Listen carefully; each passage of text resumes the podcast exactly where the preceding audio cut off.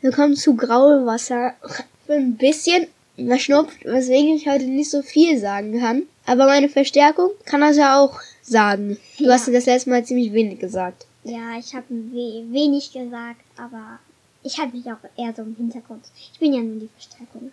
Du sollst den Kopf am Mikro haben. Man hat dich nicht gehört. Dip, dip, dip, dip. Nein, das ist nicht Corona. Taschentuch? nein. Ähm, so, das, das ist das Kapitel, das handelt von Tuna. Und da werden erstmal die Unterrichtsfächer erklärt. So, die Unterrichtsfächer werden erklärt. Und am Anfang hat sie aber erstmal einen Traum und träumt von Esther Fein im Teich. Ähm, Esther Fein, ach, das wird noch erklärt, wer die ist.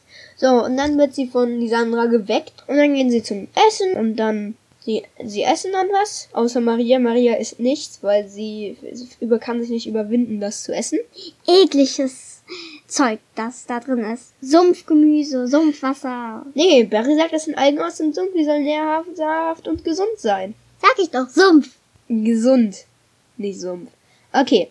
Das ist eine der längeren Dinge. Ich freue mich schon jetzt auf machen. Dann geht's weiter. Sie gucken sich im Hungersaal um. Es sind Spuren der Verwüst der des Kampfes vom, von der ersten Folge zu sehen.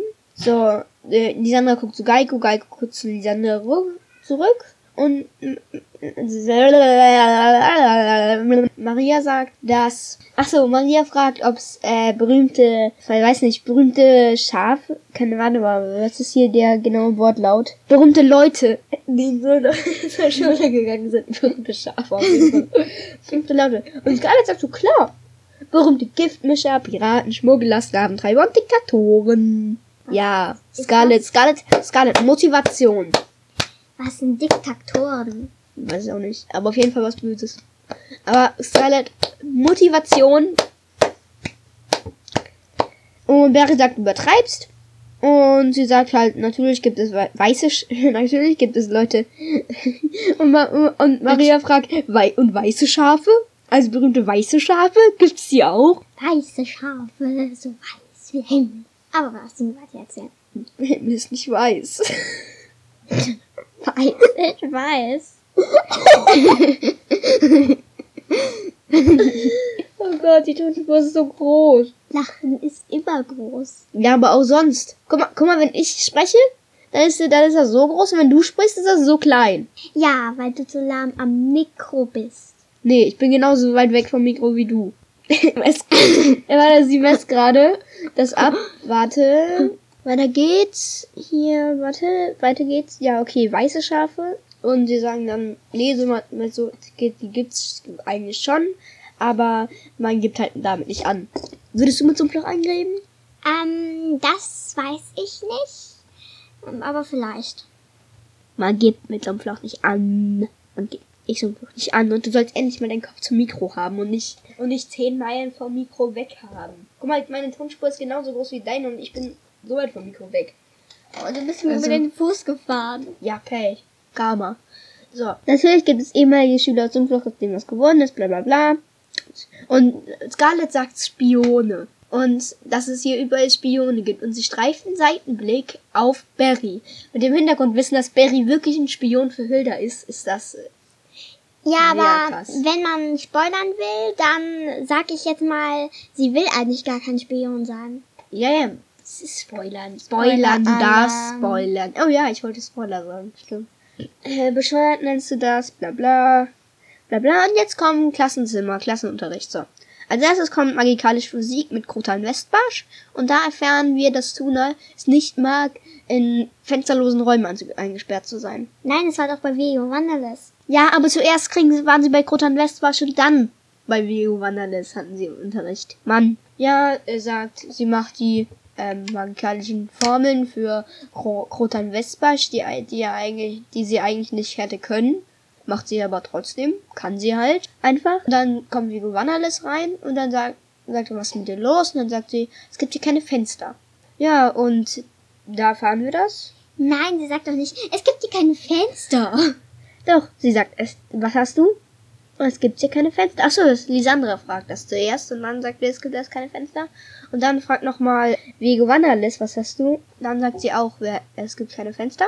Und ja, jetzt, ähm, dann kann sie Tiersprache, die keiner kann. Also nee, die nur die drei nicht können. Sandra, Maria und Tuna.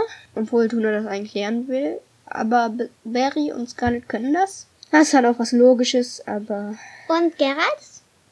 Gerald zaubert mit magikalischen ein, der hat so ein äh, Ach so, Tiersprache-Übersetzer-Ding. Ja, ähm, dann Ja. könnte er nicht mit der gegnerischen Firma aus Imperia. Ja, kommunizieren, ja, weiß ich.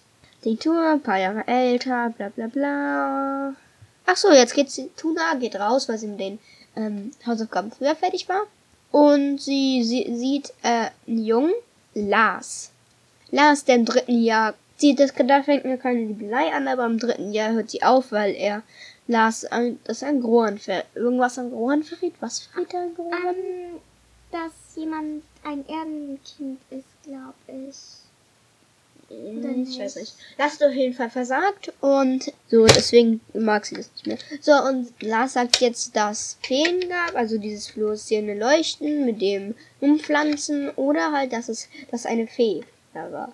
Ja. Und dann geht sie in die Bibliothek, holt sich ein Lexikon, liest drüber über Feen und äh, liest drüber über Estherfan erstmal und dann also steht auch die Legende drin.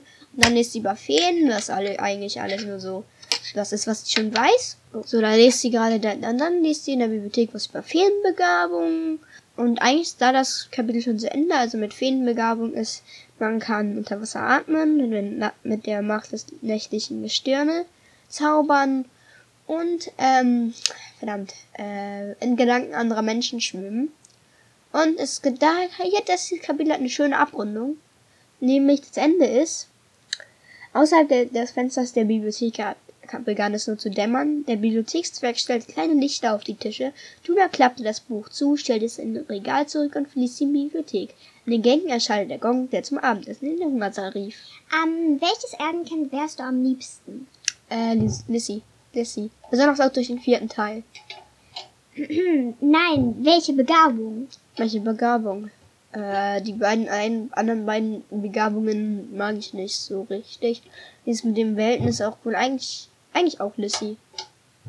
Aber damit musst du auch sterben eigentlich. Ich weiß. Macht Trotzdem. nichts aus. Ich würde am liebsten Maria sein. Maria. Mm. Also da es hier ziemlich wenige Charaktere gab, ich weiß nicht, ich habe keine Idee für Rubriken am Ende. Ich kann, ich, ähm, ich kann mir jetzt mal eine Rubrik ausdenken.